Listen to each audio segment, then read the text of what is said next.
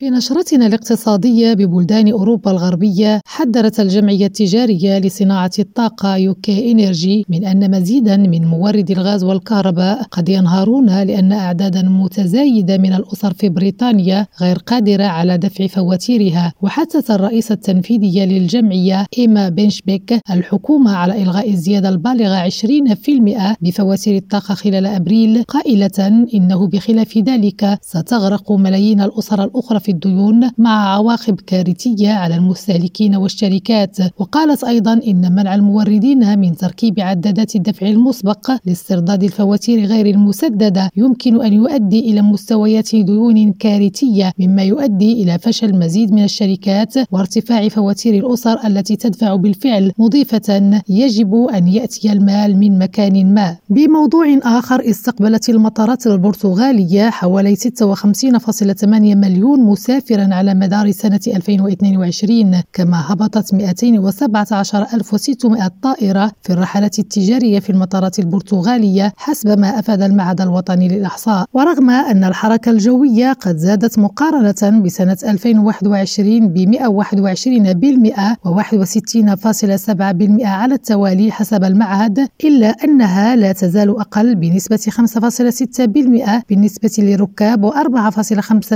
بالنسبة للطائرات قياسا بما تحقق في 2019 أي السنة التي سبقت انتشار الجائحة. وبحسب بيانات المعهد فقد كانت المملكة المتحدة هي المصدر والوجهة الرئيسية في نفس الوقت للرحلات الجوية من وإلى البرتغال. بعدما احتلت المرتبة الثانية سنتي 2021 و2020 مسجلة بذلك نموا بنسبة 213.5%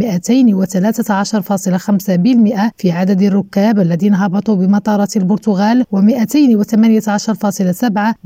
في عدد الركاب على متن الطائرة وجاءت بعدها كل من فرنسا وإسبانيا وألمانيا وإيطاليا حيث احتلت المركز الخامس بين بلدان المصدر والوجهة الرئيسية التي كانت قد احتلتها سويسرا سنتي 2021 و2020 خديجة الطاهري لريم راديو لشبونة.